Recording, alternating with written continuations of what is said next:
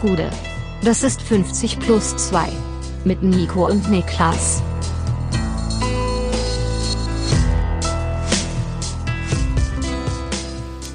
»50 plus 2 Bundesliga-Rückblick«. Mein Name ist Nico Heimer und bei mir sitzt der Mann, der sich fragt, wie die Pyramiden wirklich entstanden sind, Niklas Levinson. Irgendwas mit Aliens. Wir.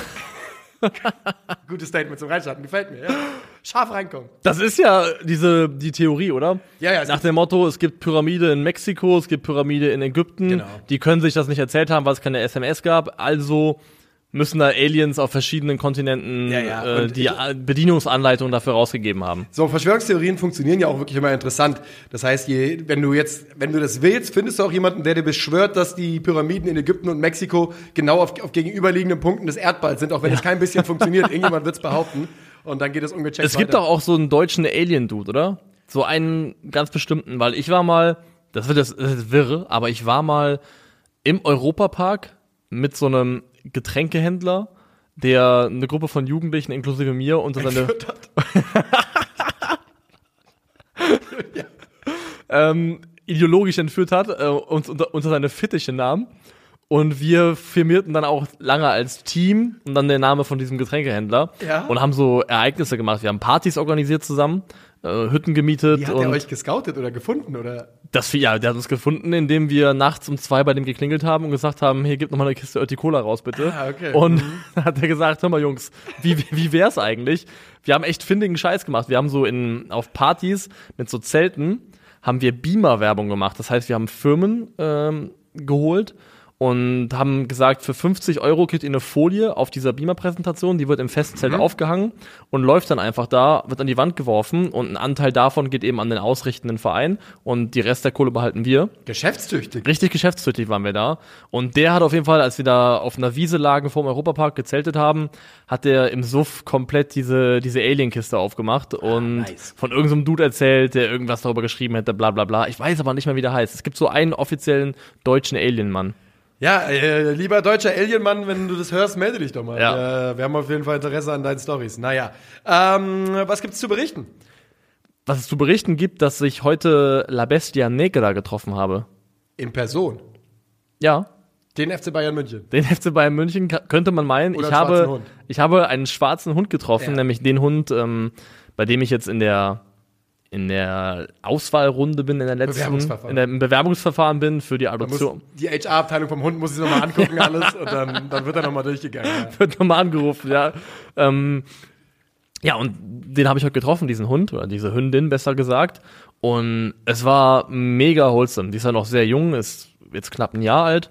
Und die war am Anfang mh, schüchtern, zurückhaltend. Das ist wohl auch so ihr Wesen noch so ein bisschen, wenn die neue Leute kennenlernt. Und am Anfang konnte ich ihr zwar Leckerlis geben, aber sie wollte sich von mir nicht streicheln lassen unmittelbar. Also auch vollkommen fein. Ja. Und wir hatten so ungefähr eine Stunde Zeit zusammen. Und am Ende dieser Stunde lag die wirklich auf dem Rücken vor mir und hat sich ja. hat sich krauen lassen und das ist ja. Ja. auch ein Vertrauenssignal, wenn der Hund sich so offenbart. Ja. Ähm, und es war richtig, richtig schön. Also es kann natürlich trotzdem sein, dass irgendjemand anderes den Zuschlag kriegt, was auch fein wäre. Äh, Hauptsache, der kriegt ein gutes Zuhause. Aber es war echt sehr schön. Also mir ist richtig, die ist, die ist mir sofort straight ins Herz ja. gewandert. Also. Ja, das klingt auch so. Ganz 50 plus 2 und die Community drückt dir die Daumen, kann ich da sagen an der Stelle. Bei uns ist es ja so, dass jetzt jeden Sonntag neue Fotos vom Hund kommen. Also auch heute neue Fotos gesehen. Und ist ja noch ganz klein, vier Wochen. Das heißt, er steht jetzt, hat die Augen jetzt offen und sowas. Und das ist natürlich brutal süß einfach. Ja. Muss man, muss man nicht Ja. drüber reden. Ansonsten kann ich noch kurz sagen, ich war ja Donnerstag in äh, Frankfurt. du warst Bei- dabei. Ja, bei, bei Eintracht gegen Barca und ähm, also das war wirklich eine spirituelle Reinigung, die ich da durch, durchgemacht habe. Ähm, ein paar Leute haben den Stream ja auch geschaut. Ich habe ja den Stream wirklich in der 89. 90. Minute Punkt habe ich den Stream ausgemacht und bin in den Innenraum gelaufen und habe noch gesungen eine halbe Stunde. Und es war einfach unglaublich geil. Also ich habe den Stream tatsächlich auch ein bisschen laufen gehabt nebenbei und ich muss sagen, ich kannte die beiden Dudes nicht, aber es war ultra lustig. Ja, es war ultra lustig, muss ich wirklich sagen. Ich habe wirklich herzlich gelacht. Das war also echt hat Bock gemacht zuzugucken, muss Leute, ich das wirklich war die sagen. Eins. Wurde, wurde ein paar Mal gesagt. Ja, ja. ähm, wirklich, es war übertrieben nice. Und da auch dann die Choreo und einfach dabei sein. Und, äh, War das dein bestes Eintracht-Spielerlebnis bisher, würdest du sagen? Nein, weil ich ja doch auch gearbeitet habe. So, so viel Spaß mir das auch gemacht hat und so cool es auch war, Leute zu treffen und ich habe ganz viele Leute wiedergesehen und sowas. Ähm, es kann natürlich nicht 100% daran kommen, wenn ich da, wenn ich als äh, ganz privat da gewesen wäre und im Block gestanden hätte, dann auf jeden Fall. Auf jeden Fall, weil ähm, von der Atmosphäre her, von, vom Spiel natürlich auch, war das mit Sicherheit eines der, der Top 5 Eintracht-Spiele, die ich äh, so erlebt habe. Und ähm, wie gesagt, ich glaube, wenn ich im Block gestanden hätte, wäre es die Nummer 1. Und es war ja auch sportlich wirklich mitreißend. Das war ja ein tolles Spiel, das Knauftor war überragend und es ist ja fast schade, dass es dann mit einem nur 1 zu 1 endete, weil die Eintracht wirklich in meinen Augen über weite Strecken die bessere Mannschaft war in diesem Spiel. Und dass man das mal sagen kann nach einem Ja. europäischen Viertelfinale gegen Barcelona, ist ja wirklich Wahnsinn. Ich, ich hab das, ich traue mich das gar nicht zu sagen. Ich traue mich wirklich, ich habe mir auch danach dem Spiel habe ich nicht getraut sozusagen, das war eigentlich zu wenig. Er hätte mehr, ge- wäre mehr gegangen und so. Ich habe es einfach, ich habe es akzeptiert, wie es ist und war trotzdem sehr, sehr stolz, vor allem super stolz und super glücklich. Ich war dann noch am Abend an der Hotelbar, ähm, wo ich dann Ben Manga getroffen habe. Und ich sag mal so, ähm, es wäre besser gewesen für ihn, mich nicht zu treffen nach zwei Getränken, weil ich musste ihm auch noch erzählen, wie stolz ich war auf jeden Fall. Aber äh, war super, super nett. War, ja, tatsächlich habe ich äh, einfach nur eine Minute das erzählt. Also ich habe mir jetzt nicht belagert für drei Stunden oder so. Okay, gut zu wissen. Apropos, da wäre mehr möglich gewesen. Stuttgart gegen Borussia Dortmund, das Spiel am Freitagabend endete aus VfB-Sicht mit einem relativ enttäuschenden 0 zu 2. Ja, und enttäuschend äh, deshalb, weil der VfB Stuttgart zumindest nicht die deutlich überlegende Mannschaft war, sondern ähm, ganz im Gegenteil. Wären die Dortmunder nicht sehr konsequent gewesen und sehr in Form von Julian Brandt mit ihren Chancen sehr gut umgegangen und der VfB auf der anderen Seite etwas besser mit seinen umgegangen, dann wäre da was möglich gewesen für die Stuttgarter im Abstiegskampf. Ja, registrierte Großchancen 4, vergebene Großchancen 4. Ja. Das, ist, leider ist das so ein bisschen die, das Dilemma, was den VfB Stuttgart in der aktuellen Saison letztendlich einfach zusammenfasst. Es sind die verbotenen 100 Prozent. Die, die man nicht haben will. Die, die man nicht haben will. Und da waren ja wirklich gute Momente dabei.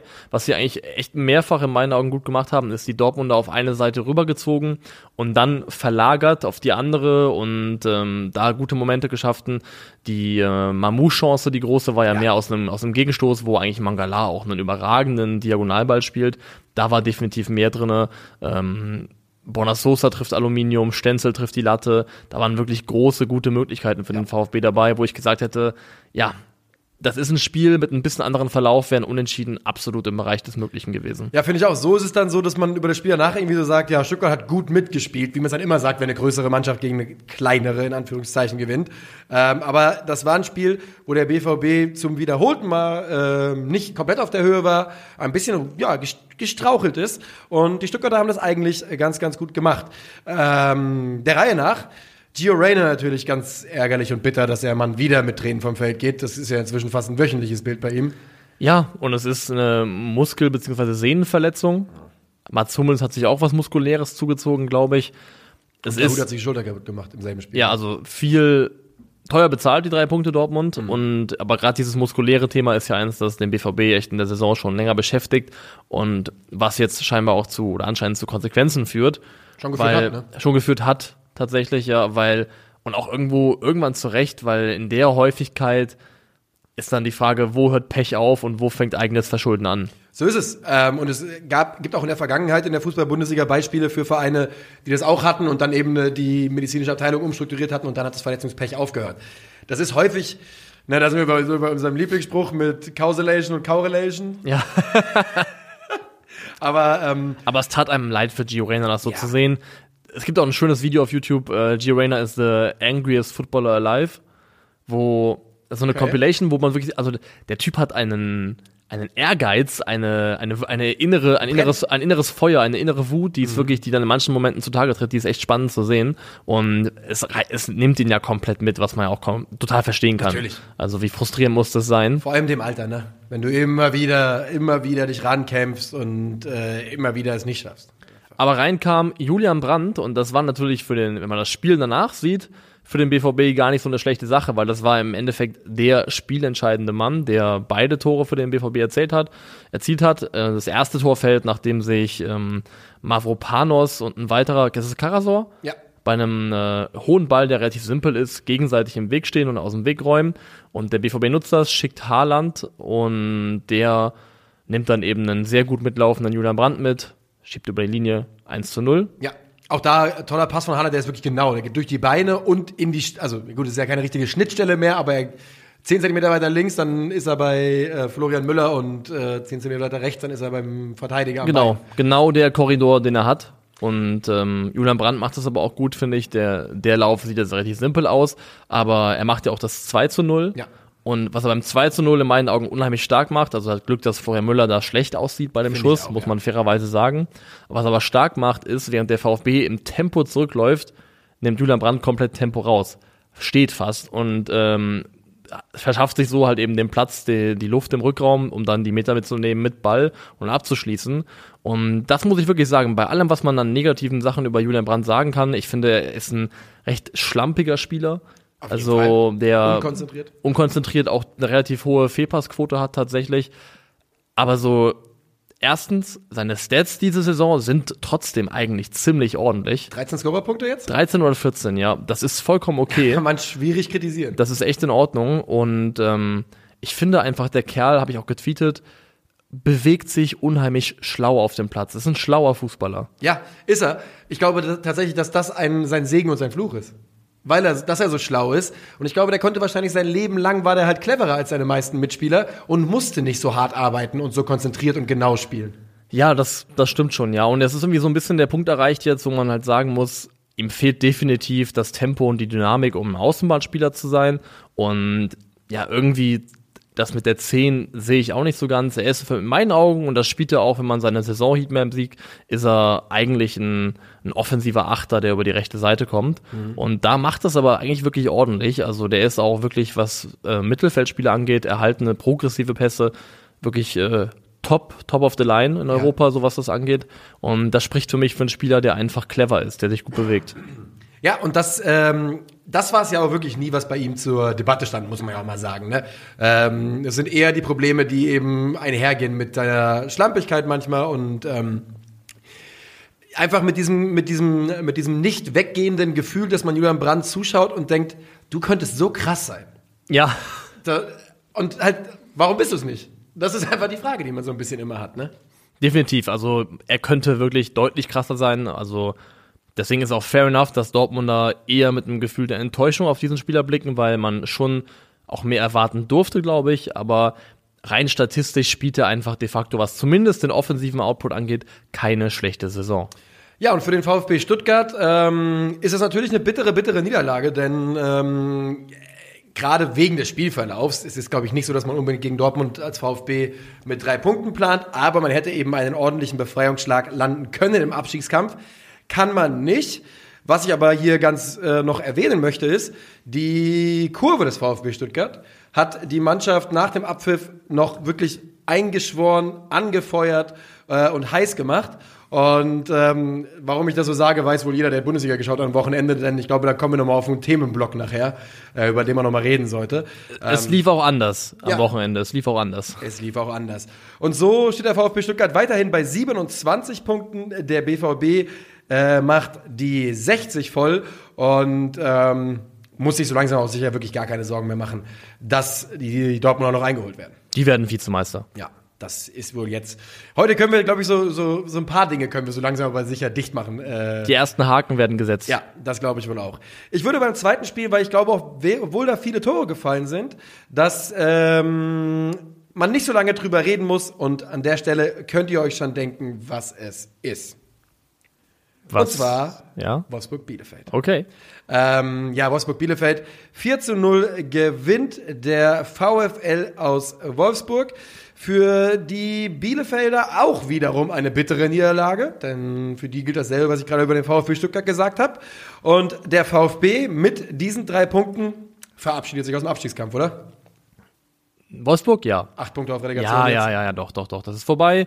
Wie gesagt, wir haben es so oft gesagt, es ist eine Mannschaft, die einfach zu gut ist, um nicht hier und da aufgrund ihrer individuellen Klasse alleine schon Spiele zu gewinnen. Das passiert und man muss einfach fairerweise sagen, das Offensivdreieck aus Jonas Wind, Lukas und Mecher und Max Kruse ist einfach auch Ja. auf dem Papier zumindest gehobenes, absolut gehobenes Bundesliga-Niveau. Vor allem sind das auch drei Spieler, die, weil sowohl Mecher als auch Wind sind zwar körperlich, physisch starke Stürmer, aber die sind ja trotzdem beide echt technisch auch gut, gut im Mitspielen. Das heißt, die drei können im Prinzip, wie die Lust haben, die Positionen tauschen, wechseln, mal vor, mal zurück, mal auf die Seite ausweichen. Die sind auch schwer zu verteidigen. Und das machen sie in dem Spiel. Machen sie in dem Spiel sehr gut und auf dem Papier ist es einfach ein krasses Dreieck. Ist es und ich glaube, man kann auch tatsächlich mal getrost sagen, es ist wahrscheinlich eine der besten Leistungen unter Florian Kofeld, die die Wolfsburger gezeigt haben. Ja, Ja. die hatten die Bielefelder einfach im Griff, muss man sagen. Also Bielefeld hatte im gesamten Spiel einen Abschluss von innerhalb des Strafraums aus dem Spiel heraus, der war in der ersten Minute und dementsprechend verdient war auch diese, diese Niederlage. Mecher kriegt, äh, glaube ich, einen abgepfiffen, ein Abseitstor. Äh, Mhm. in der Konferenz kann ich, meine ich mich daran erinnern zu können. In der Zusammenfassung war es nicht mehr. Und äh, der nächste sitzt äh, dann allerdings. Ähm, zum 1 zu 0, bevor das 2-0 steht, gibt es eine unschöne Situation mit Jonas Wind und äh, Cedric, Bruder. Ja, Ähm, die rappeln heftig aneinander mit den Köpfen. Ja, bitter natürlich für Arminia Bielefeld. Ähm, das zweite, die zweite Woche in Folge, dass man sowas Schlimmes, wirklich ja, Schlimmes erleben muss im Stadion. Ähm, Brunner danach ausgewechselt und bin mir nicht alles täuschend ins Krankenhaus gefahren. Ich habe jetzt heute nur gehört, dass er bei Bewusstsein ist und weitere Untersuchungen stattfinden. genau, mehr weiß ich auch nicht und muss man vielleicht fairerweise auch als Klammer setzen, dass das natürlich auch eine Mannschaft durchwirbeln und ähm, aus der Bahn werfen kann in so einem Spiel. Das gehört fairerweise dazu. Sie waren vorher nicht gut im Spiel, danach findet Bielefeld aber nicht mehr statt. Danach Genau. sind sie, und Ja. du siehst es den Spielern an, der Mann wird da vier, fünf Minuten behandelt. Das geht nicht spurlos an der Mannschaft vorbei. Nee, das tut's einfach nicht. Und ansonsten hat Wolfsburg, finde ich, ein paar überfällige Dinge gemacht im Spiel. Unter anderem, also Roussillon war letzte Woche schon nicht mehr in der Startelf, glaube ich, Renato Steffen. Aber vor allem auch endlich äh, Kevin Mbabus Leiden beendet, weil der war in den drei vergangenen Spielen, die alle auch verloren gingen, auch wirklich einfach nicht gut. Nee, und haben jetzt gespielt mit, ähm, mit Gerhard, der zwei Tore vorbereitet hat. Baku war auch dabei, der eins vorbereitet hat. Und ähm, das war, glaube ich, überfällig und wichtig, dass die da ein bisschen äh, Ich meine, getauscht haben. Ja, auf jeden Fall. Ich, ich, ich finde übrigens, wenn man den, also wir haben ja schon ein paar Mal den VfL-Kader auch quasi äh, gelobt und gesagt, dass er gut ist, weil dasselbe, was man für die Dreierkette vorne sagen kann, mit Brooks, Bono und Lacroix hast du auch hinten auf dem Papier halt. Ja, also, natürlich. Und du hast mit Arnold, Arnold, und Schlager. Schlager, also die ganze Startelf Ja. schreit eigentlich mindestens mal einstelliger Tabellenplatz. Ja, also Eu Europacup auf jeden Fall. eigentlich schreit die Europapokal, ja, definitiv. Das ist, kann man einfach nicht wegleug wegleugnen und diskutieren, dass diese Mannschaft woanders stehen müsste. Ja. Tatsächlich auch Riedle Baku ist ja so ein Spieler, der dieses Jahr, also in der Wahrnehmung, eine schlechte Saison spielt, aber zumindest rein zahlentechnisch, wenn man so das Output anguckt, die Chancen, die er kreiert, ähm, Expected Assists, Flanken, was auch immer, in vielen Bereichen eigentlich sehr, sehr ähnlich ist zur Vorsaison. Und ich glaube einfach ein bisschen Pech hat und auch so ein bisschen die, es hat ja was gedauert, bis Wolfsburg das Weghorst-Ding so ein bisschen aufgefangen hatte, dass da einfach die, ähm, Die waren halt überhaupt nie im Tritt eigentlich die ganze Ja. Saison und das ist, glaube ich, für ihn das Schwierigste gewesen, ne? Und er ist einfach, das war jetzt in Wolfsburg nicht so oft der Fall, aber ist ja ein Thema für, für Deutschland, er ist einfach kein Rechtsverteidiger in der Viererkette. Es geht auch nicht. Es, Nee. es funktioniert nicht und du tust dem Jungen keinen Gefallen und ähm, das wird auch auf Dauer in seiner Karriere nicht passieren. Das kann ich mir nicht vorstellen. Lukas Mecher macht auch das äh, zweite Tor und er fällt wieder mal auf durch seine einfach eine Gradlinigkeit im Sturm, kombiniert mit Athletik, Technik und einem Körper, die wir im deutschen Fußball selten, mit deutschem Pass selten haben und deswegen Ja. mein, mein Ruf nach Lukas Mecher konsequent in die Nationalmannschaft bleibt laut. Er hat einen grünen Pass mit einem goldenen Adler drauf. Ja. Und außerdem hat er noch, ist der grün? Das war einfach nur eine, eine alte Deutschrap-Referenz an, ich der Song hieß auch so, Grüner Pass. Hieß er so? Von Torch und Tony L. Also richtig alt, richtig richtig, geil, alter Scheiß, richtig Ja. alter Scheiß, ja. Der deutsche Pass ist rot, Weinrot. Mittlerweile ist er Weinrot, aber damals war, glaube ich, grün. Aber Mecher müsste ja zwei Pässe haben, er hat ja auch noch einen englischen. Ne? Also vielleicht ist der ja grün, mal, wer weiß es denn? Wer weiß es denn? Ist ja auch nicht wichtig. Ähm, er macht also auch das zweite, 2 zu 0 geht es in die Halbzeit. Wie gesagt, nach dem Zusammenprall von Cedric Brunner muss man wirklich sagen, bei Bielefeld ähm, geht, geht wenig. Und direkt nach der Halbzeit macht Maxi Arnold dann einen Freistoß. Der wurde in der Konferenz live gezeigt und ich glaube, die ganze Welt hat ihn gecallt, dass er reingeht. Ja. Es war einfach klar, oder? Und irgendjemand war dreist genug, da einen Raum zu stellen, ob der haltbar ist. In meinen Augen muss man das nicht diskutieren. Und das vierte Tor macht. Immer wenn der Torwart irgendwie ein bisschen dran ist, kannst du halt sagen, Ja, es ist einfach ein sauguter Freistoß. Ja. Einfach, ist einfach so. Und das letzte Tor ist dann nach Flanke von Riedle Baku Max Kruse, der die Rübe reinhält. Sein drittes Tor für den VfL seit Comeback. Und damit kann man das Spiel eigentlich dicht machen. Glaube ich auch, ja. Ähm, aber ich habe noch ein anderes Thema, was ich damit besprechen will. Oh. Ich will noch mal fragen, ob Arminia noch mal die letzte Patrone zünden sollte und ein Trainer sich äh, Nee. überlegen sollte. Nee. Letztes Jahr hat sie das gerettet. Aber viel, viel früher. Wir haben wir es ja schon mal durchgerechnet, da war es am 29. März, aber der Punkteabstand war ungefähr, also war, die Punktesituation war schlechter als heute. Weil du bist ja jetzt, du bist ja, also ich meine, Bielefeld ist äh, Relegationsplatz, oder? Genau. Bielefeld hat alles in der eigenen Hand. Und die Stimmung aber um, in Bielefeld nach diesem Spiel, nach was man so, was man so gelesen hat, was man gehört hat, war eher so, wir sind schon so gut wie abgestiegen. Na, weiß ich nicht. Also ich finde, von der Hertha kommt ja gerade auch sehr, sehr wenig. Die, für die ist ein Dreier vom Laster gefallen, weil Marvin Platten hat drei gute Flanken geschlagen hat nach Standard. Aber dass diese Mannschaft äh, ein Fußballspiel ohne Standardsituation gewinnt, ist aktuell sehr schwer vorstellbar. war ja ein Hertha Ja, ja, Wir ist- haben noch genug Zeit nachher. Und ich finde, Bielefeld war, es war letztes Jahr schon eine Anomalie, dass sie drin geblieben sind mit dem, was sie am Ende eigentlich gebracht haben aus Papier.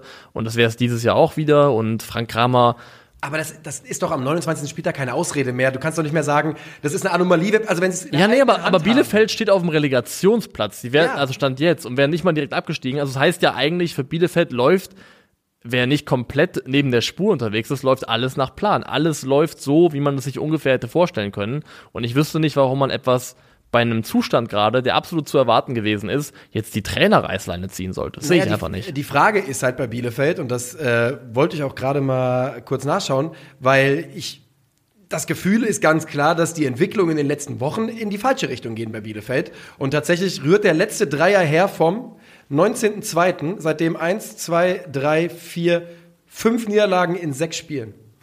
Ich, ich mein, ich, also, ich sage übrigens nicht, dass ich denke, dass man es machen sollte.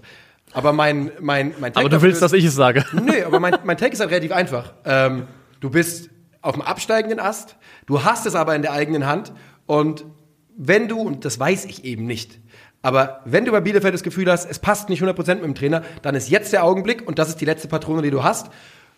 Wenn du das Gefühl hast, dass ein Trainerwechsel was ändern könnte. Das ist nicht mein Gefühl, muss ich ganz ehrlich sagen. Ich finde, Frank Kramer macht das im Rahmen der ihm gegebenen Möglichkeiten absolut ordentlich. Ich habe nicht, nicht das Gefühl, dass irgendwie es da einen Riss gäbe, der irgendwie zutage treten würde und der auch Thema wäre medial. Und ich wüsste auch gerade nicht, wer abseits der üblichen Feuerwehrmänner da irgendwie jetzt geholt werden sollte. Das ist nochmal ein ganz anderes und Thema, ja. ich finde, das wäre einfach nur ein typischer Business-Reflex und würde mir wünschen, dass sie darauf verzichten. Ich sag dir jetzt folgendes, wie es pass was passieren wird. Nächste Woche kriegt Bielefeld die Hucke komplett voll von Bayern. Und dann haben sie Bochum und Hertha vor der Von, Brust. von den Bayern? Ja. Von, von den Bayern? Von den Ah, Bayern. weiß ich, Ich noch garantier's nicht. dir. Ja, okay. Ich garantiere es. Die Ich werden, die werden- weil, die werden nämlich entweder am Donnerstag und ich glaube ähm, am Mittwoch, aber nochmal das Rückspiel ist, und ich glaube sogar, dass sie da noch Probleme haben können, aber diese Bayern werden nochmal bald in den Blutrausch verfallen und Bielefeld ist einfach dafür, Bielefeld hat vier von, von Wolfsburg kassiert. Bielefeld, und ich weiß nicht, ob wir beide als Außenstehende nicht Bielefeld gerade ein bisschen zu rosig sehen, weil der Trend spricht gegen sie und ich habe nur mal so ein bisschen auf Twitter in der Bielefeld-Bubble mich umgeschaut. Die Stimmung ist nicht überragend, habe ich den Eindruck. Ich bin mir nicht sicher, ob Aber auch, weil viele Leute schnell vergessen, wo sie herkommen. Aber das ist halt für, aber in dem Augenblick, wenn du am 29. Spieltag ganz realistische Chancen hast, aus eigener Kraft die, die, die, äh, den Platz, die, die, die Klasse zu halten, ist mir scheißegal, wo man herkommt oder wo man hingeht. Man ist ja nicht Cotton Eye Joe, wo wir schon wieder beim Thema sind. ähm, also keine Ahnung, es ist einfach nur so ein Gedanke, weißt du, es ist halt die, man denkt, man denkt nicht, dass bei Bielefeld, dass es eine Rolle spielt, nochmal ein Trainerwechsel. Letztes Jahr hat man es auch nicht gedacht. Deswegen wollte ich einfach das Thema hier aufmachen. Where did you come from? Where did you go? So, wo gehen wir hin, ist die Frage, ne? Wo gehen wir hin? Wo gehen wir hin? Ähm, führt Gladbach. Okay. Also die, die Leckerschmecker-Spiele zum Start. Okay, machen wir. Ja, finde ich, ist doch in Ordnung, oder nicht? Die, ja, die, die, Ja. die guten. Ja. Ja, äh, Fürth verliert 0 zu 2 zu Hause gegen Gladbach und das zu 100.000 Prozent verdient. Ja, ob ich in, in dem Prozentbereich vorstoßen würde, weiß ich nicht. Ich finde, also ja, sie gewinnen absolut verdient, weil Fürth auch in der zweiten Halbzeit jetzt nicht so nennenswert viel Gefahr entfaltet, dass es irgendwie gewackelt hätte, ernsthaft. Aber es war wieder das. Ähm, Fürth hat ein bisschen umgestellt in der zweiten Halbzeit und Gladbach hat im, also haben äh, Leveling rausgezogen, auch auf die Seite und dann im Sturm mit einem Gang Kam gespielt, glaube ich. Und ähm, mit mehr Physis auch über die rechte Seite dann gekommen eben und das hat ein bisschen Gladbach Probleme bereitet. Und es war wieder mal ein Gladbacher Spiel von zwei Halbzeiten, was diese Saison auch komplett durchzieht und ja auch eine der großen der großen Adi Hütter Mängel ist, nämlich dieses, diese mangelnde Flexibilität, nicht gut darin, auf das zu reagieren, was der Gegner im Spielverlauf umstellt, Ja. späte Wechsel. Und da ging ja auch letztens erst die Tabelle rum von erster Halbzeit versus zweite Halbzeit, wo Gladbach, glaube ich, Sechster war nach der ersten Halbzeit und Sechzehnter in der zweiten. Und das ist eine ziemlich, ziemlich krasse Diskrepanz. Die Gladbacher, und das kann man nicht auch immer sagen, auch die verabschieden sich mit diesen drei Punkten äh, von den restlichen Abschiedssorgen, Ja, Abstiegssorgen. Ähm, und du sagst es wirklich, in der ersten Halbzeit spielt Fürth in diesem Spiel keine Rolle. Die haben nichts damit zu tun. Die Gladbacher gehen relativ früh in Führung ähm, auf Zuspiel von Player, trifft Markus Thüram. Die drei Jungs da vorne scheinen auch wieder besser zu funktionieren. Ja, Alassane Player ist in der Bundesliga-Saison 2021-22 der beste und wichtigste Spieler von Borussia Mönchengladbach nach Jan Sommer. ja, nach Jan Sommer. Das war wichtig, dass du es noch nachschiebst. ja, 100 Prozent, sicher. Muss ich wirklich so sagen. Also Vertrag bis 2023. Gerade jetzt würde ich sagen, sehr, sehr hohe Priorität müsste sein, das zu verlängern. Ja, da bist du mit äh, Wirkus auf einer Linie. Der hat heute gesagt, er will mit allen drei verlängern. Allen drei sogar. Okay, Ja. das ist ambitioniert. Ja. Ich finde nur, was wichtig wäre, weil dann, glaube ich, kriegst du auch Full Player, ihm jemanden zur Seite zu stellen, der mehrheitlich das Tore schießen übernimmt. Weil der Pass auch wieder auf Tyram war klasse gespielt. Und alles am Player so um die Spitze herumwuseln ist einfach genau sein Ding. Es war stark von beiden, auch von Tyram war das stark gemacht. Tatsächlich, der ja auch echt formtechnisch Ja, auch da. Zum richtigen Zeitpunkt, wobei, was heißt zum richtigen Zeitpunkt, ne? Bei dieser engen Bundesliga-Tabelle, weil wer weiß, was möglich gewesen wäre. Ähm, und ganz, ganz kurz nach dem 1 zu 0 fällt das 2-0, Elfmeter nach Foul an Leiner. Richtige Entscheidung. Ja. Und äh, den verwandelt Player selbst. Und Kone hätte beinahe direkt danach noch das 3-0 gemacht. Sehr schöner Schuss. Und für mich, ich habe wirklich danach aufgeschrieben, führt maximal mit Halbchancen. Also, Ja, es sind auch maximal Halbchancen. Gladbach ist dann in der zweiten Halbzeit auch nicht mehr richtig präsent, aber sie führen auch 2-0 und müssen ergo nicht.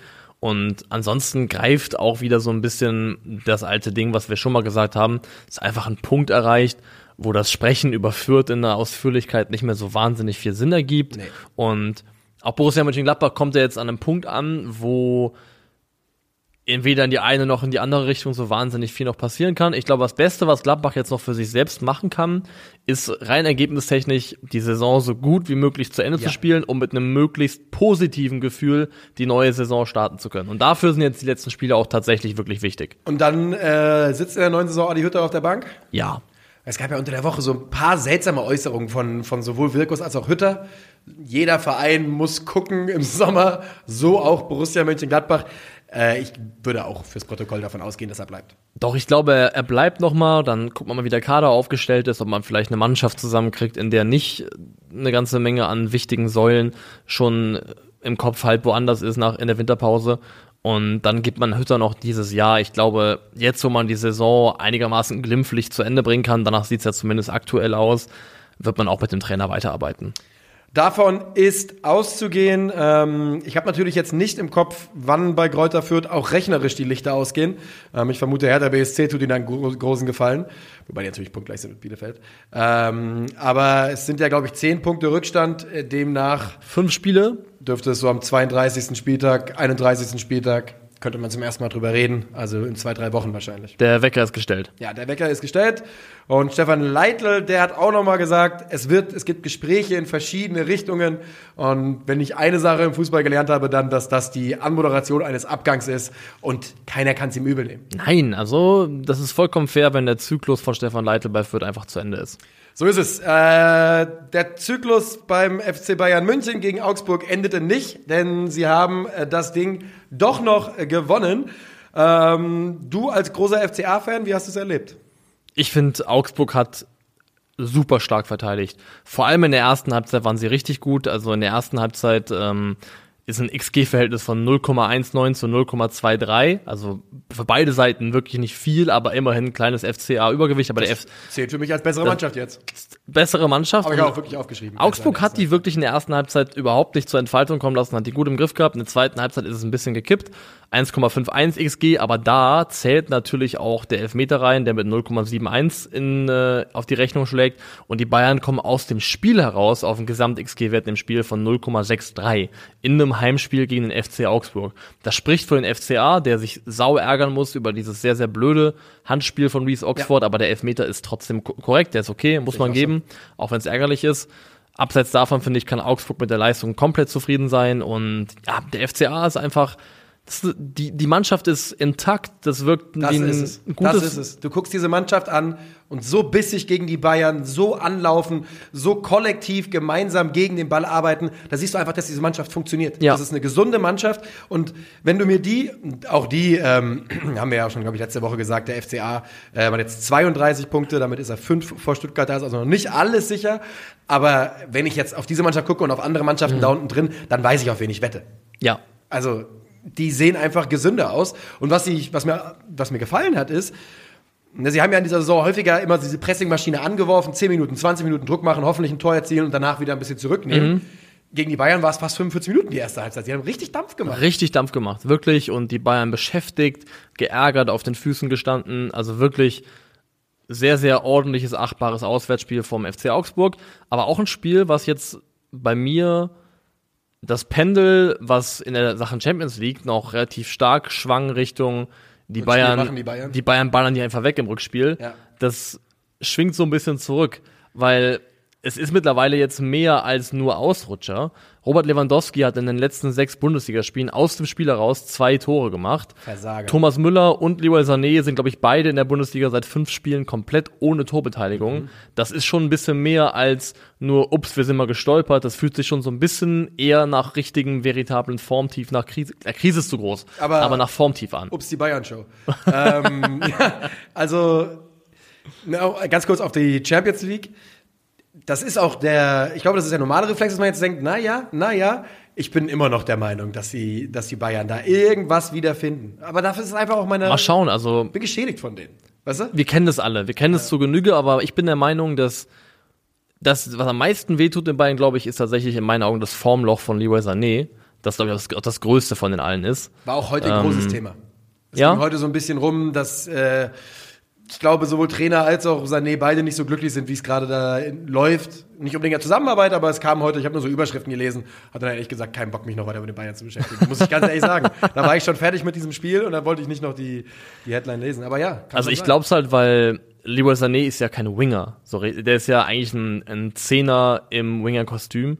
Also der spielt da zwar auch nominell Flügelposition, aber der ist so viel im Zentrum unterwegs, ist so zentral für das Offensivspiel der Bayern, ist jemand, der mit Ball am Fuß auch unheimlich viele Gegner bindet. Das heißt, wenn Leroy Sané gut spielt, dann ist er auch jemand, der Aufmerksamkeit von der Mannschaft, vom Gegner auf sich zieht und damit Lücken schafft, Raum schafft für andere Spieler. Ob er die jetzt selber mit dem Pass in Szene setzt oder nicht, erstmal ist egal, weil Leroy Sané in Form einfach jemand ist, der die Statik von der verteidigenden Mannschaft durcheinanderwirbelt und damit einfach Raum schafft und ist in den, in der Hinsicht auch, finde ich, ist, wenn er schlecht in Form ist, ist es mehr zu merken als zum Beispiel in Kingsley Coman. Nicht, weil Coman nicht besser oder schlechter wäre als, als Sané, aber weil Coman einfach tendenziell mehr auf dem Flügel ist und damit ein bisschen, also nicht ganz den prägnanten Einfluss aufs Spiel hat, finde ich. Ich fand halt, ähm, weshalb ich mir nicht die ganz großen Sorgen aus Bayern-Sicht machen würde, diese Viererkette war Richards, Upamecano, Nianzu, Pavard. Und da lag auch der Hase im Pfeffer, weil die haben Probleme im Aufbauspiel gehabt, großteils. Und das ist nicht die Mannschaft, die am Donnerstag, äh, warum sage ich, ach so, weil, wir, weil ich im Kopf die ganze Zeit nur bei Eintracht Barca bin, ähm, die unter der Woche auflaufen wird. Und ich glaube einfach, dass Bayern eine von diesen äh, historische Mannschaft ist, die einen Gang hat, den sie einlegen kann, den ganz wenig andere Mannschaften haben.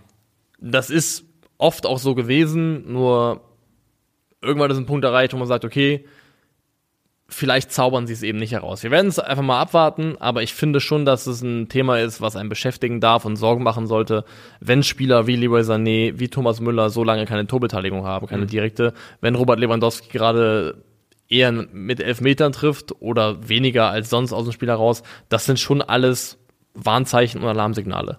Penaldowski. Ähm, natürlich könnt ihr dieses Spiel am, wann auch immer es ist, mit uns gemeinsam schauen. Wir machen auch diese Woche Doubleheader. Stimmt, Watch Along, ja. Dienstag, Mittwoch, bam, bam. Bang, bang. Bang, bang. Habe ich gestern gemacht. Aha. Gestern Bang Bang gemacht. Und? Ich war erst ähm, ja, im weitesten Sinne osteuropäisch essen. Vareniki. Das sind so, so Teigtaschen. Also erst hatte ich eine Ich Sauerampfer. mag Teigtaschen aller Formen, da bin Ja. ich schon mal dabei direkt. Eine Sauerampfersuppe als Vorspeise, die war sehr gut und hat richtig von innen heraus gewärmt, wie eine Suppe eben muss. Mhm. Und dann habe ich ähm, 16 Vareniki gegessen, 4, 4, 4 und 4, ähm, was halt die unterschiedliche Füllungen waren. Vier mal vier, Junge, der hat Allrad, der Typ. Ich habe Allrad am Start und Dann aber noch, auch noch ähm, äh, am selben Abend natürlich noch ähm, einen schönen Dürüm reingepfiffen. Also auf Halloumi-Basis. Aber Dürüm ist Lückenfiller quasi. Dürüm ist Nachtisch, ja. Ja. Aber es, es gilt trotzdem, weil es zwei Ist- mehr oder ist- weniger Mahlzeiten waren von verschiedenen Etab Etablissements, ist, es ein Bang Bang. offizieller Bang Bang. Ja, finde ich auch. Ähm, ich bin eh, ich bin übrigens Team Sauerampfer, ne? Ich habe wirklich als Kind, wenn es war bei uns im Garten, ich habe einfach die Blätter gefressen die ganze Zeit. Ja, ist so. Deswegen bist du so geworden, oder wie? Deswegen bin ich so ein saurer Typ geworden. Ist So. ähm, die Augsburger dürfen sich also wirklich, wirklich ärgern, dass man es nicht geschafft hat, äh, einen Punkt aus München zu empfehlen. Auf der anderen Seite ist es ein Punkt aus München äh, entführen, nicht empfehlen. Ähm, und da gibt es auch andere Mannschaften, denen das nicht gelungen ist. Jo, ansonsten seit der Corona-bedingten Pause Augsburg in den acht Spielen, die danach kamen, 13 Punkte geholt. Damit kann man sehr, sehr glücklich sein. Auf jeden Fall. Wir gehen zum letzten Spiel in der Konferenz am Samstag und das ist Köln gegen Mainz. Es sind die Karnevalsvereine. Auch in diesem Spiel, so wie bei vielen, vielen ähm, Spielen an diesem Wochenende, ganz hervorragend, wunderbare Stimmung in den Stadien oder in diesem Stadion. Ja. Und die Kölner drehen einen 0 zu 2 Rückstand. Eieiei, ärgerlich, ärgerlich. Haben sie auch schon mal in Mainz gemacht gegen Mainz. Die Mainzer haben heimlich still und leise wegen ihrer Corona-Geschichten halt jetzt aber auch drei Spiele in sechs Tagen gemacht oder was? oder in sieben Tagen. Und man hat einfach, glaube ich, in der zweiten Halbzeit gemerkt, wie denen die Beine wegbrechen, so ein bisschen. Stecker aus, ja. Ja. Ist ja auch eine Mannschaft, die jetzt nicht gerade einen äh, ökonomisch sparsamen Spielstil an den Tag legt, also auch sehr, sehr zehrend. Das zehrt. Und ähm, wer hat das gesagt? Das zehrt, das zehrt. Klingt wie Olli Kahn, wenn du es so sagst.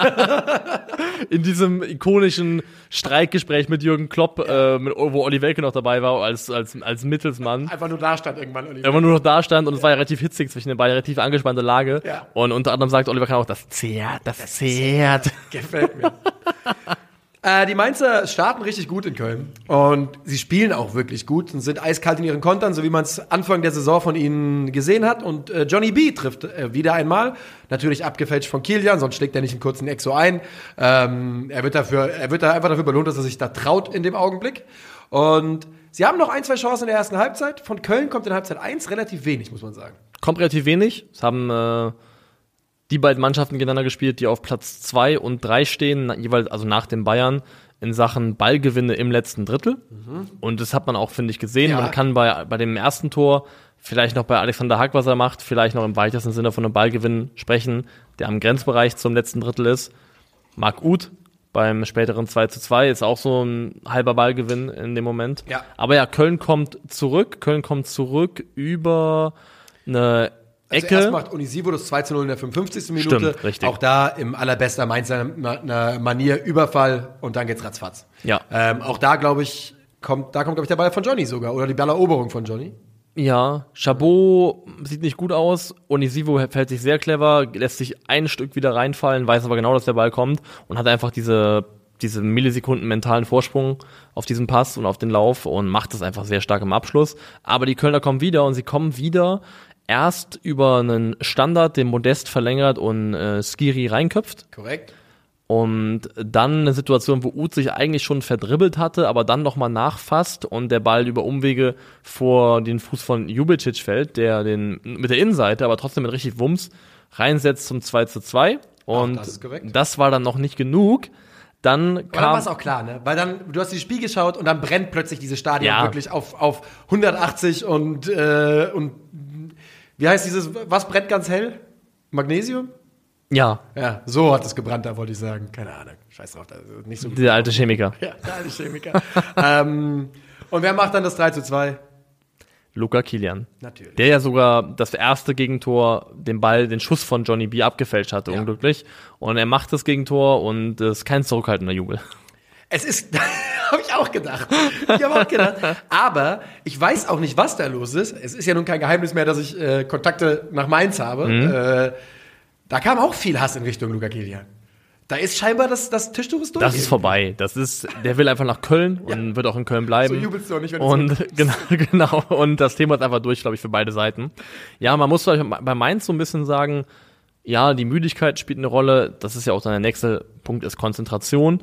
Und bei allem, was Mainz gut kann, das ist ja nicht gerade bekannt dafür, eine sonderlich passsichere Mannschaft zu sein und ähm, mit Ballbesitz verwalten zu können. Und die sind da einfach so ein bisschen, ja, zu fehlerbehaftet in ihrem Aufbauspiel, im Passspiel, um dafür zu sorgen, dass sie dem Druck, der dann entsteht, auch so einfach sich gut davon befreien können. Das, das reicht dann einfach nicht so richtig. Aber ganz im Ernst, in meinen Augen ist es aus Mainz Sicht auch ehrlich gesagt scheißegal. Ich hatte es vor ein paar Wochen schon mal gesagt, da haben alle Leute gesagt, ich würde Scheiß erzählen, aber die Saison ist für Mainz seit ein paar Wochen gelaufen. Es geht um nichts. Die Europa wäre, glaube ich, das Schlimmste, was denen hätte passieren können, ehrlich gesagt. Don't do it. Wirklich von, von zwölf Jahre lang jede Saison 14. werden zu, äh, zu, wir gehen direkt innerhalb von einer Saison nach Europa mit demselben Kader. Da hätte ich Bedenken gehabt. Jetzt werden sie komplett unproblematisch eine Saison zu Ende spielen, die viel Freude bereitet hat. Nicht nur den Fans in Mainz, sondern sogar überall Mainzer Stadtgrenzen hinaus äh, für ein bisschen Begeisterung. Mainz hat wieder eine Identität und Ja. ein Gesicht. Und Ja. das, ist das, das ist das Schönste, was man über die Saison eigentlich sagen kann. Ist doch perfekt. Wie Ja. viel, mehr, wie viel mehr kann man nach den letzten Jahren sich in Mainz wünschen? Also natürlich, man darf hier immer träumen. Träumen ist erlaubt. Genau, träumen ist erlaubt. Aber ich glaube, man kann komplett zufrieden sein, wenn man da jetzt dann irgendwann auf 10, 11, 9, 8, wo auch immer man landet. Ähm, es wird passend für die Mainzer. Da kommt jetzt noch Stuttgart, Wolfsburg, Bayern, Hertha und zuletzt die Eintracht. Äh, mal gucken, was noch passiert. Für eine Überraschung sind sie immer gut. Aber ähm, ja, ich glaube, die können sich einfach am Ende dieser Saison die Hand geben und sagen, na, das war doch ein richtiger Fortschritt. Definitiv, definitiv. Fortschritt hat eine Mannschaft nicht gemacht, das war Hertha BSC. Damit gehen wir, glaube ich, zum Topspiel, zum Stadtderby, Berliner Stadtderby, Hertha gegen Union, wo es für eine Mannschaft eher beschissen lief. Stichwort beschissen. Riech mal meine Hand.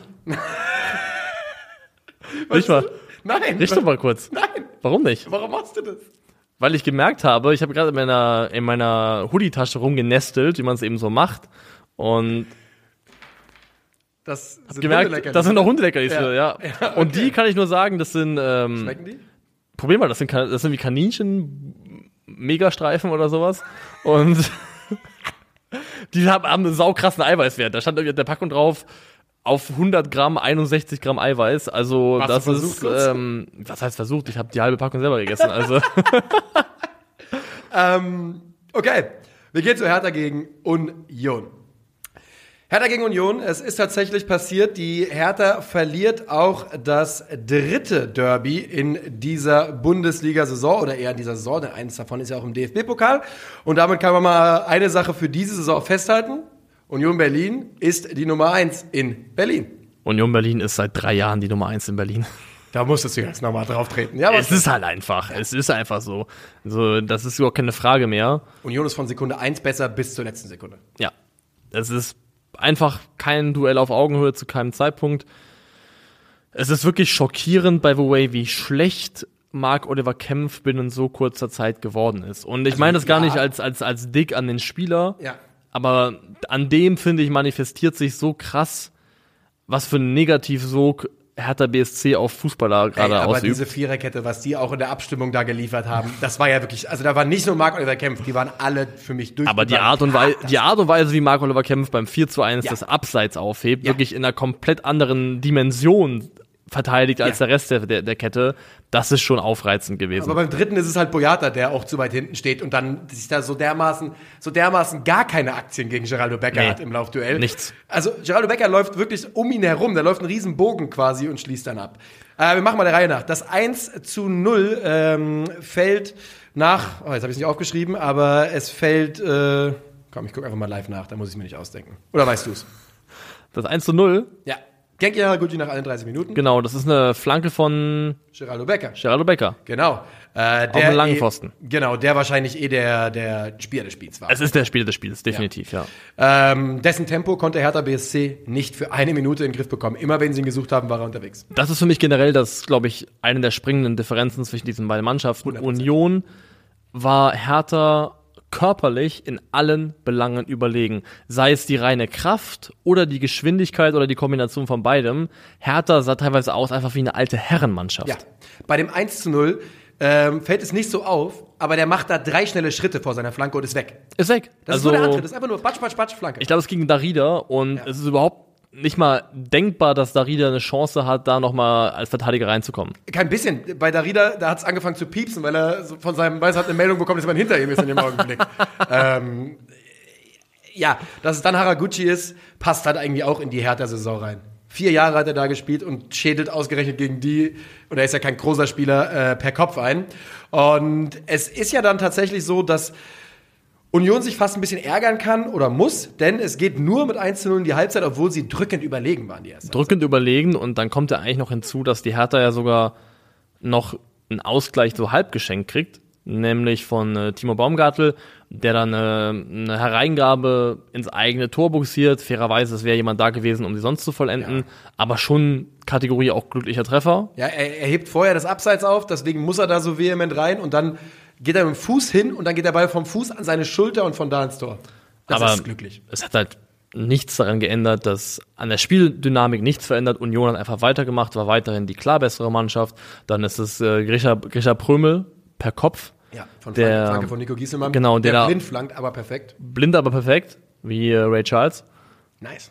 Ja. ja, aber wir wissen sich, was der Mann so getrieben hat. Der perfekte ist wissen. Musikalisch perfekt. Ja, Okay. Lassen Das war, da- das, darauf fokussieren wir uns an Ja, der Stelle. ja. Und ähm, ja, 2-0 2-1 und es war irgendwie klar einfach. Also es hat sich nicht so angefühlt, als ob die Ja. Hertha irgendeine Form von Glauben bekommen hätte durch das 1 zu 1. Vor allem war es ja, die machen ja 49. das 1 zu 1, der 53. macht Union äh, das 2 zu 1 und die Art und Weise, wie sie da spielen, ist halt, sie machen halt einfach, das hat sie nicht gejuckt, dass sie einen Ausgleich kassiert haben. Nee. Das war, die waren sich einfach so sicher, dass sie so viel besser sind, dass sie hier relativ unproblematisch ähm, noch ein Tor erzielen werden.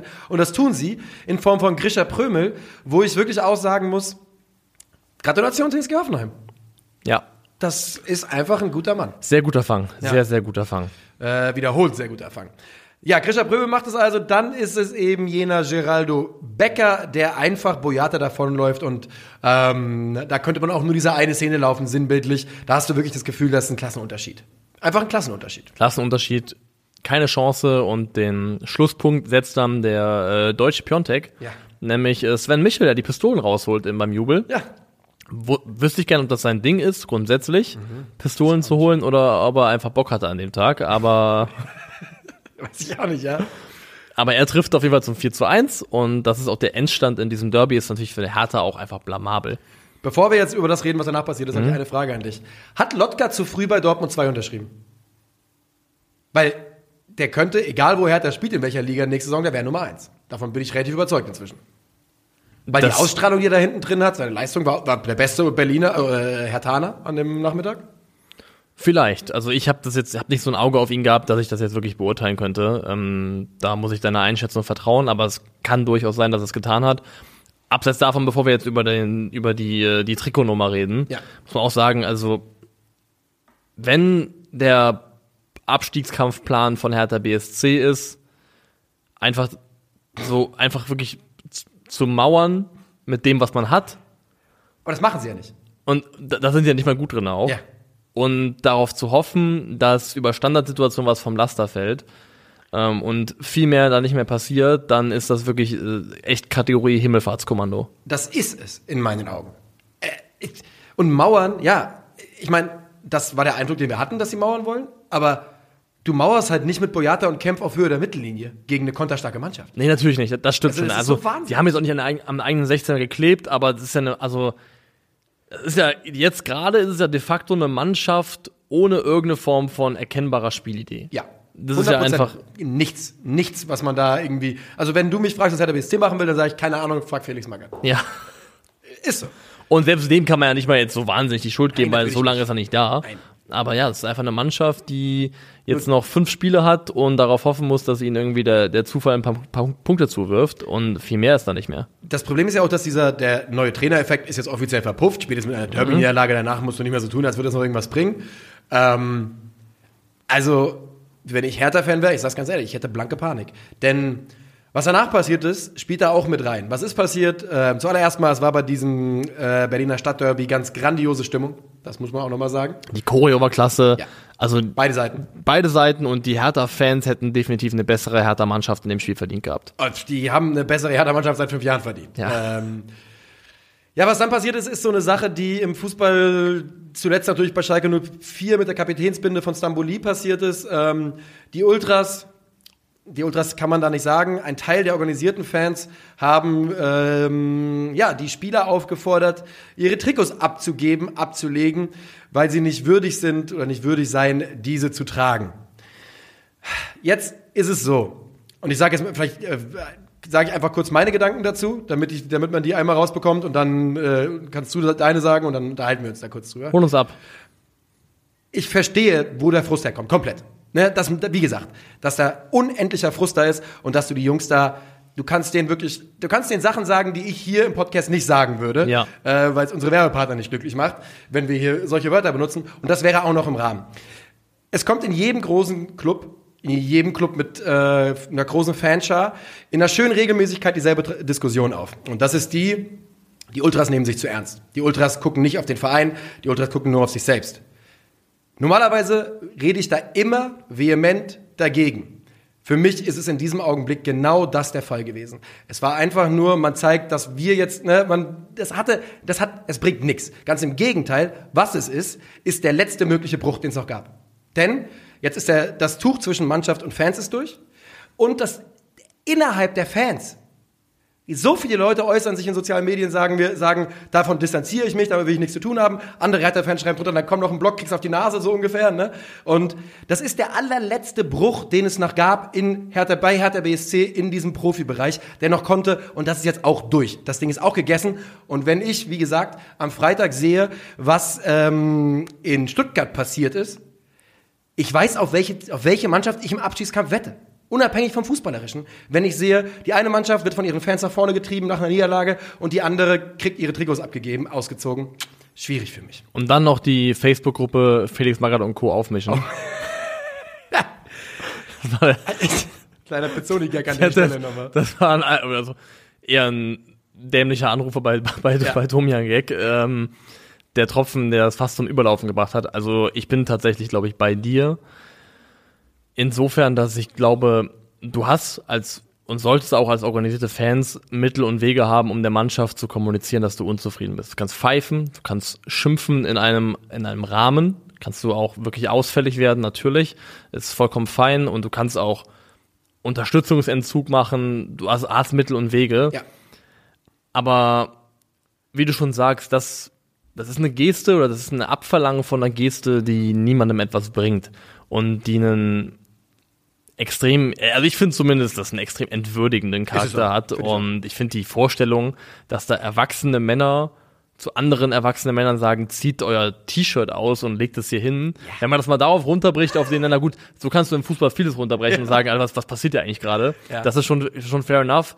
Aber wenn man das sieht, dann denke ich mir, okay, das ist eigentlich, gerade jetzt ist es absolut kontraproduktiv, weil du kannst ja auch davon ausgehen, dass das halt auch hemmt. Ich glaube schon, als die damals aufgetaucht sind, als Taifun Koku noch Trainer war. Ja. Und es dann irgendwie hieß, dann und dann wird die nächste Stufe gezündet. Vielleicht war das jetzt die nächste Stufe. Würde ich sagen. Ich glaube, da schon hat das niemandem irgendwas geholfen. Das hat keinem Spieler wird das positive Energie gegeben haben. Und das darfst du nie vergessen. Im Regelfall ist selten ein Spieler da, der aus Boshaftigkeit und weil er Lust darauf hat, äh, mit einer Mannschaft abzusteigen, schlecht spielt. Ja. Und viele Hertha-Profis hätten sie am besten nicht verpflichtet, ja, aber sie haben sich nicht selbst gekauft und viele Spieler in dem Verein sind auch einfach Opfer, in Anführungszeichen Opfer von Missmanagement, Ja. das um sie herum passiert ist und wo man auch sagen muss, wie gut kann man eigentlich überhaupt sein mit den Umständen, die einem in den letzten Jahren gegeben worden sind. Der Zeitpunkt ist, und das sage ich jetzt einfach, ist so scheiße dumm, das gibt's überhaupt nicht. Die haben jetzt Augsburg auswärts, Stuttgart zu Hause, Bielefeld auswärts, Mainz zu Hause, Dortmund auswärts. Junge, das ist ja eine richtige Abschi Es ist- Abstiegstournee, du hast es Abstiegskampftournee. komplett in deiner Hand. Du hast es komplett in der Hand, dich da rauszuspielen und direkt vor den, und das wird sich in den nächsten drei Spielen wohl mehr oder weniger entscheiden, vermute ich. Mhm. Ähm, wie gesagt, mehr oder weniger. Und genau vor diesen Spielen brichst du ganz öffentlich äh, mit der Mannschaft, bringst andere Fans gegen dich auf. Es ist für mich wirklich Wahnsinn, aber es passt auch wirklich zu dieser Härte in den letzten Jahren. Also wenn diese Saison mit dem Abstieg in die zweite Liga enden sollte, dann ist der, die Gesamtchronologie dieses Jahres wirklich auch einfach der, der perfekte Spielfilm für, für das Finale, also fast so ein bisschen das auch das negative Finale von dem, was da jetzt jahrelang passiert ist. Das wäre wirklich also die gesamte Saison härter mit äh, wieder Dardai, dann Korkut, dann Magath und dann dieses ganze drumherum mit den Fans und äh, Davy Selke in Meppen und was auch immer. Also das Gesamtpaket dieser Saison wäre wirklich einfach auch ein treffender Tiefpunkt Ja. für eine jahrelange Fehlentwicklung. Freddy Bobic hat dann heute sich auch nochmal geäußert, müssen wir jetzt nicht wieder rezitieren. Der Mann hat es dann auch mal wieder geschafft, komplett Ah, daneben hör mir zu auf. greifen. Ohne Scheiß, ich weiß nicht, das ist eine Art von Querverweis, die ist einfach, die ist einfach, die ist, gehört sich einfach nicht. Das ist einfach geschmacklos. Das ist eine, wo man, und jetzt werde ich wieder ausfällig, wo man einfach sagen will, halt dein Maul. Ja. Ganz einfach. Lieber gar Das nichts ist sagen, wirklich, als so also, erzählen. auf sowas zu verweisen in so einem Moment, ähm, gehört sich einfach nicht. Und äh, nur ganz kurz, er hat da einfach, damit, falls Leute das nicht mitbekommen Ja. haben, ne, äh, wir reden über Sport, eine Flugstunde weiter haben wir einen Krieg, wir hatten zwei Jahre Pandemie und eigentlich haben wir uns auf das Derby gefreut, bla bla bla. Einfach nur da La- irgendwie. Lass das einfach da raus. Ja, Lass einfach wirklich. Fußball Fußball sein in dem Moment, ohne Ja. Scheiß. Finde ich auch. Und damit gehen wir zum langweiligsten Spiel dieses Wochenendes, dem ersten Spiel am Sonntag. Und das ist Bochum gegen Leverkusen und es endet, wie langweilige Spiele nun mal oft enden, mit einem torlosen Unentschieden, nämlich mit 0 zu 0, 0 zu 0. Yes. Und äh, da kann man sagen, Applaus an den VfL Bochum, der eine herausragende Defensivleistung gebracht hat. Die Mannschaft hat wirklich in einer Kompaktheit und einer Organisiertheit verteidigt. Das war fantastisch. Leitsch und ähm, Bella Kotschap waren saustark in der Innenverteidigung. Und Gamboa auch. Gamboa, also auch die, die ganze, die ganze- gesamt, der gesamte Defensivverbund von Bochum war einfach richtig, richtig gut. Ja. Musa Diaby hat nur eins von seinen vier Dribblings abgeschlossen bekommen, war überhaupt nicht so ein Faktor, wie es so oft schon in diesem Jahr gewesen ist. Und das war definitiv auch der Verdienst der Bochumer Hintermannschaft. Also wirklich 0-0 ist zwar scheiße als Zuschauer, aber die Defensivleistung von Bochum kann man echt äh, honorieren. Ja, äh, die Leverkusener haben relativ schnell optische Übermacht, aber das ist es dann auch eigentlich. Der VfB, der VfL, super gut gestaffelt, machen keine Fehler, wirklich einfach fast keine Fehler. Und wie man es erkennt, nach Ballgewinn soll es schnell gehen. Nach vorne passiert nicht so richtig viel, aber es passieren trotzdem ein paar kuriose Dinge in diesem Spiel. Welche unter anderem? Also allererst mal, bevor wir über das Kuriose reden, Simon Zoller ist zurück. Sehr schön. Nach äh, sieben Monate nach seinem Kreuzbandriss. Sehr, sehr schön. Der hat wirklich einfach die, der glaube ich zwei Spiele gemacht Anfang der Saison oder drei und danach hat er sich verletzt und jetzt ist er wieder da. Das freut einen sehr. In der zweiten Halbzeit gibt es Elfmeter nach Foul Fragezeichen an Paulinho. Ich habe die Szene, glaube ich, zu wenig gesehen, um das Final beurteilen zu können. Sie haben sich auch nicht viel gezeigt dafür, Nee. dass es eigentlich ein bisschen fragwürdig war für mich. Ja, also hat ein kleines Geschmäckle hinterlassen. So würde ich es formulieren, glaube ich. Aber dann hat äh, Diaby Ehrenmove gemacht und hat sich selber ans Bein geschossen. Ja. Zwei Ballkontakte äh, und damit dieser Elfmeter. Das wäre hinfällig. etwas, was irgendwie gefühlt in meinem Leben noch nie vorgekommen ist. Plötzlich zweimal jetzt zweimal in einer Saison als Ja. Thema haben, das ist schon Wahnsinn. Ja, ist auch so. Ähm, Warum schickst du mich Ge- in die Hölle? Warum schießt du Hölle, mir an die Hölle? Hölle.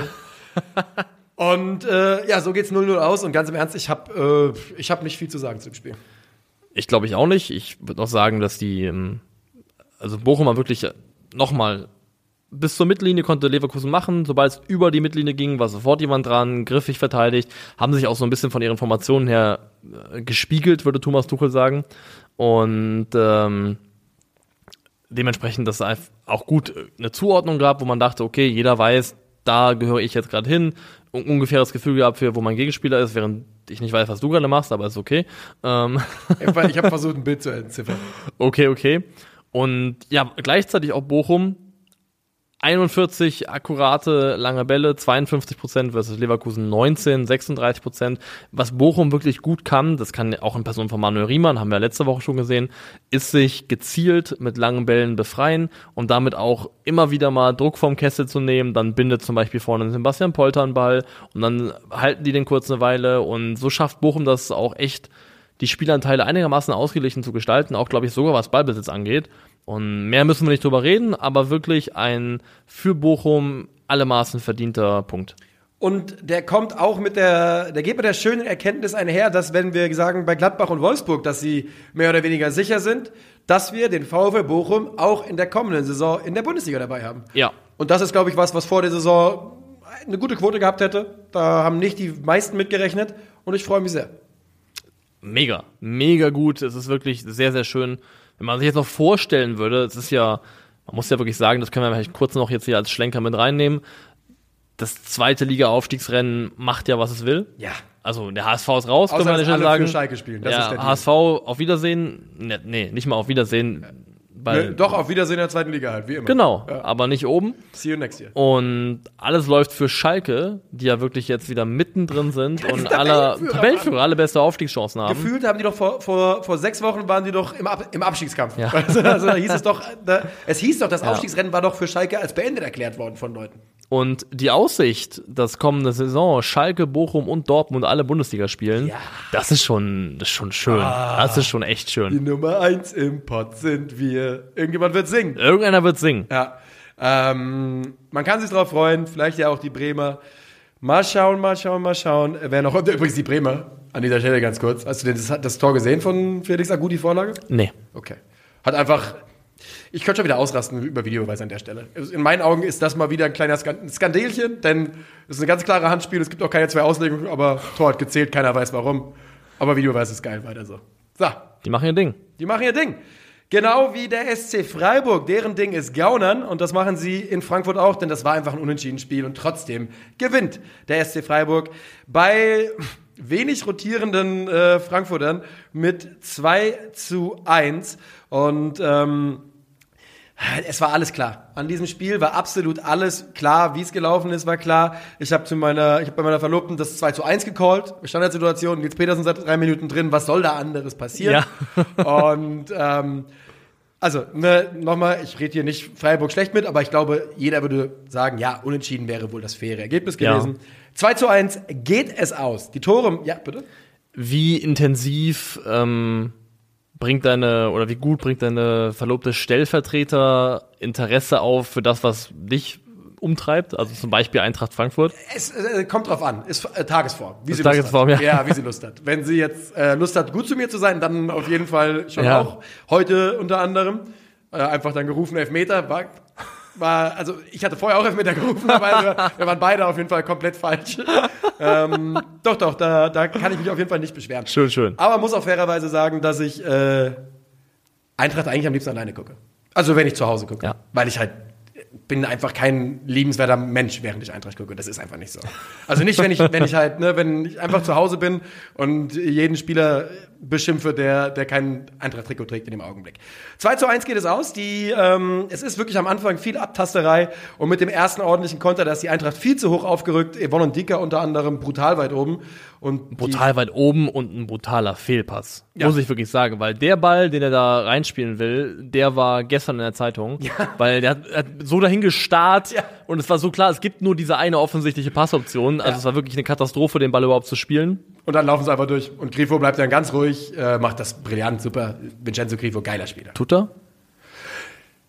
Ja, aber was soll er denn noch machen da in dem Augenblick? Also der- vielleicht nicht Nummer drei sein, die auf den ballführenden Spieler drauf geht und äh, eher auf der Seite bleiben, wo niemand ist. Also Ah, ganz im Ernst, ich hätte auch wirklich, ich hätte mir eine heftige Rotation gewünscht. Ich fand, man hat bei allen gemerkt, dass sie müde waren. Aber fair enough, äh, dann ausgeblieben. Die Eintracht kämpft sich gut rein, ins- rein ins Spiel, gerade in der zweiten Halbzeit. Äh, Lindström macht ein Abseitstor, richtige Entscheidung, war Abseits. Dann äh, fällt der Ausgleich durch Philipp Kostic, schöne Vorlage von Jens-Peter Horge. Ähm, wo es ja auch schon so aussieht, als würde er noch im nächsten Jahr für Eintracht Frankfurt spielen. Ja. Und ähm, deswegen hoffe ich, dass er weiter in Tritt kommt, auf jeden Fall. Und ähm, dann passiert eben das Unvermeidbare. Und äh, Nils Petersen trifft zum 1 zu 2 und die Eintracht danach wieder beim Abseitstor Kamada. Und auch da, die Flanke kommt rein und ich habe Abseits gerufen, weil einfach, es, manchmal weiß man es einfach. Ne? Ja. Es sah nicht mal wie Abseits aus für mich im ersten Augenblick, aber Kamada auch Kandidat dafür und ach, einfach scheiße, lass mich in Ruhe, sag du was zum Spiel. Dev Texas und Nils Petersen. Ja, ist so. Also Texas und nicht Texas. Ähm, Ah. Sehr gutes Ingame-Coaching auch von Christian Streich, weil nach dem 1 zu 1, das Frankfurt hat ja auch so echt äh, Druck aufgebaut auf Freiburg, also es ist wirklich eine Druckphase entstanden und dann haben sie den zweiten Schlotterbeck gebracht, haben eine Dreierkette hinten aufgestellt und hatten dann eben einen Mann mehr zum Aufbauen und konnten damit so ein bisschen den Druck vom Kessel wieder runternehmen. Und diese Umstellung war, glaube ich, echt in meinen Augen sehr, sehr wichtig für die Freiburger Statik im Spiel und dafür, dass sie so diese aufkommende Druckphase der SGE wieder so ein bisschen abfedern konnten. Also gut reagiert, gut gehandhabt und ja, unentschieden Spiel war es wahrscheinlich trotzdem am Ende. Ist Frankfurt für dich auch eine Mannschaft, wo der Haken dran ist für dieses 100%. Jahr? Ja, ne? 100 Prozent. Also spätestens jetzt muss er dran sein. Mhm. Äh, für mich war er nach letzter Woche schon so ein klein wenig an der Bundesliga-Saison dran. Jetzt ist man, also man ist jetzt fünf Punkte hinter Hoffenheim, die nun auch sich nicht mit Ruhm bekleckern, die aber auf Platz sechs stehen. Und ich, ich, ich glaube nicht dran. Ähm, ist auch in Ordnung. Ist auch einfach in Ordnung. Dafür war die Saison einfach zu inkonstant, um da jetzt wirklich. Ich finde ehrlich gesagt, dass wir vielleicht sogar, dass wir überhaupt noch rechnerisch auf Europa schielen dürfen, ist vielleicht schon etwas besser als die eigentliche Saisonleistung der Eintracht war in der Bundesliga. Und ähm, Ich habe es nicht genau vor Augen, müsste man nachschauen, aber mein Gefühl würde mir jetzt sagen, ganz spontan, dass dieses Jahr deutlich weniger Punkte reichen werden für so einen Tabellenplatz, ja, der Europa zulässt, als letztes Jahr. Wir haben jetzt gerade einen, also du kannst legit mit 50 Punkten wahrscheinlich in die Europa League einziehen. Wir haben gerade jetzt einen Platz 6 mit 44 Punkten. ja. Und in der Und da ist letzten Schneckenrennen mit Hoffenheim, Union. Das ist Schneckenrennen und in der letzten Saison ist man Sechster geworden mit gut 52 Punkten. Naja, gut. Das ist nicht so ein wahnsinnig großer Unterschied. Danach waren es schon 60. Ja. Die hat die Eintracht geholt, muss man fairerweise sagen. Also Platz 5 waren 60 Punkte. Und der fünfte hat aktuell 48. Dafür müsste aber äh, Freiburg tatsächlich schon aus den letzten fünf Spielen mindestens 12 Punkte holen. Das ist viel. das glaube ich nicht. Also tendenziell ist es schon so, dass dieses Jahr ein bisschen weniger erforderlich ist. ist. So, und für die Eintracht muss man einfach sagen, das Gefühl, was sich in der Bundesliga, und da muss man ja immer wirklich bei der Eintracht, man muss einfach unterscheiden zwischen Europa und Bundesliga, warum auch immer. In der Bundesliga guckt man dieser Mannschaft zu und denkt, das ist wirklich eine absolute Durchschnittsmannschaft. Und die Wahrheit ist, man steht auf Platz 9, man hat 10 Siege, 9 Unentschieden, 10 Niederlagen, 40 zu 40 Tore. Äh, und ist einfach die absolute Durchschnittsmittelmaßmannschaft. Und ich glaube, das war man in dieser Saison einfach. Und das ist auch okay. Das ist okay. Das ist für Eintracht Frankfurt, nach der Historie in den letzten 20 Jahren, nach den diversen Abstiegen, es ist in Ordnung. Okay, okay, okay. So. Ähm, an dieser Stelle frage ich dich. Haben wir eigentlich schon die 11. Spieltags ready? Dann wollen wir kurz pausieren und die sie hier ausbaldobern noch. Wir ganz kurz baldowern? Ja. Dann baldowern wir kurz. Also, Da sind wir wieder. wir sind wieder da und man muss rückwirkend sagen, es war ein relativ unüberlegter Gedanke von mir, einfach unmotiviert einen Haufen stinkender Hundeleckerlis mitten Ja. vor uns auf den Tisch zu legen. Den nehme ich dir auf jeden Fall immer noch übel, weil jetzt hat Raum, das ist jetzt auch das Culture Berlin Studio, riecht jetzt einfach so. Die liegen jetzt seit also gut 20 Minuten auf dem Tisch und machen da ihr Ding. Ja. Und es war, war, war nicht so ganz klug. Warum hast ich, du dir nicht der Bastian Ikrak alle gegeben noch? ich hatte, ich habe, das waren eigentlich so Streifen, die hatte ich klein gemacht und in der, in der Hoodie-Tasche dabei, um direkt rausgeben zu können. Und den Rest habe ich sogar der Pflegefamilie mitgegeben an Ja. Leckerlis, die ich noch hatte, die haben die mitgenommen. Aber eben nicht die schon vorgebröselten von mir. Ähm, dumm. War, war einfach dumm, muss man sagen. Und das letzte Spiel des Abends ist Ey, ein. Plastiker. Es ist das El Plastico, genau. Ja. Und äh, es ist Leipzig gegen Hoffenheim, endet mit einem klaren, eindeutigen, hochverdienten 3 zu 0 Sieg für die Mannen aus Leipzig. Laut äh, Bundesliga D, und wir haben das Spiel hier, ihr kennt uns, wir sind ja Füchse, wir haben das Spiel hier rechts, also quasi, jetzt höre ich mich so an, weil ich jetzt den Bildschirm sehe, und jetzt gucke ich Niklas an. Das hören die Leute vielleicht. Ähm, laut Bundesliga D 0,35 XG von Hoffenheim, und das war auch so ungefähr unser Eindruck, ne? Das war ungefähr unser Eindruck. Leipzig war die klar bessere Mannschaft, geht früh in Führung durch Christopher und Kunku, natürlich. Das ist einfach ein Cheat. Wir, können es auch sagen, wir haben ihn nicht in der 11. Spieltags, aber eigentlich müsste er drin sein. muss da drin sein, aber es geht nicht jede Woche. Ja. Es geht einfach nicht jede Woche. Hat sich mal wieder verdient gehabt, rein auf dem Papier, ist nach einer Freistoßflanke zur Stelle, nimmt den Ball an, Schadarabek aus stehen gelassen und, und verwandelt, sah erst kurz nach Abseits aus, VAR überprüft, hat gezählt. Und dann ist es Marcel Halstenberg, der das 2 zu 0 macht mit einem schönen Abschluss. Und das dritte Tor ist in meinen Augen zumindest das Schönste. Das ist Simakan, der einen, einen Pass abfängt, einen richtig schönen Diagonalball spielt, der von Nkunku nochmal per Kopf quergelegt wird. Und dann ist es Soboschlei, der einfach nur über die Linie drückt. Und damit ist dieses Spiel eigentlich schon gegessen. Yes. Zur Halbzeit, oder? Ja, ist es. Äh, wie gesagt, ich habe auch dann, äh, als ich, ich muss ganz ehrlich sagen, ich habe es dankbar angenommen, dass es zur Halbzeit entschieden war und habe mich dann in der zweiten Halbzeit während unserer Aufnahme eher darauf konzentriert. Und ähm, die Leipziger weiter mit Tedesco am Marschieren. Mehr sage ich dazu nicht. Das müssen wir abwarten. Causa Tedesco. Müssen wir abwarten, Causa Tedesco, und man kann schon so fair sein, glaube ich, mittlerweile und sagen, weil das sind jetzt auch häufiger wirklich einfach auch gute Spiele, schön rausgespielte Tore. Die Mannschaft hat eine gute Defensivorganisation, die pressen gut, die haben gute Ballgewinne, die schalten schnell um. die kombinieren stark vorne drinne. Die leben natürlich auch unter anderem von einem Christopher Nkunku, der seit Komplett. der auf, auf Absurd. We absolutem Weltklasse-Niveau Ja. Fußball spielt diese Saison. Das ist vollkommen klar.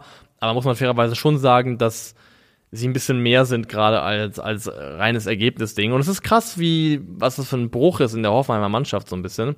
Die ganze Saison von denen ist eigentlich aber sehr, sehr absurd, wenn man nachträglich draufschaut, muss man sagen. Weil die haben eine Phase vom zwölften Spieltag, das war gegen Leipzig, 2-0 gewonnen. Dann haben sie 1, 2, 3, 4, 5, 6, 7 Spiele in Folge nicht verloren, fünf davon gewonnen.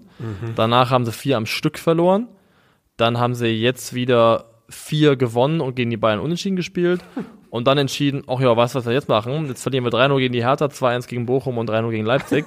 Also es ist eine sehr, sehr wellenartig verlaufende Saison für Hoffenheim. Es ist ja auch einfach eine relativ junge Mannschaft, ein junger Trainer, da, da, da kann sowas halt schon mal passieren. Ne?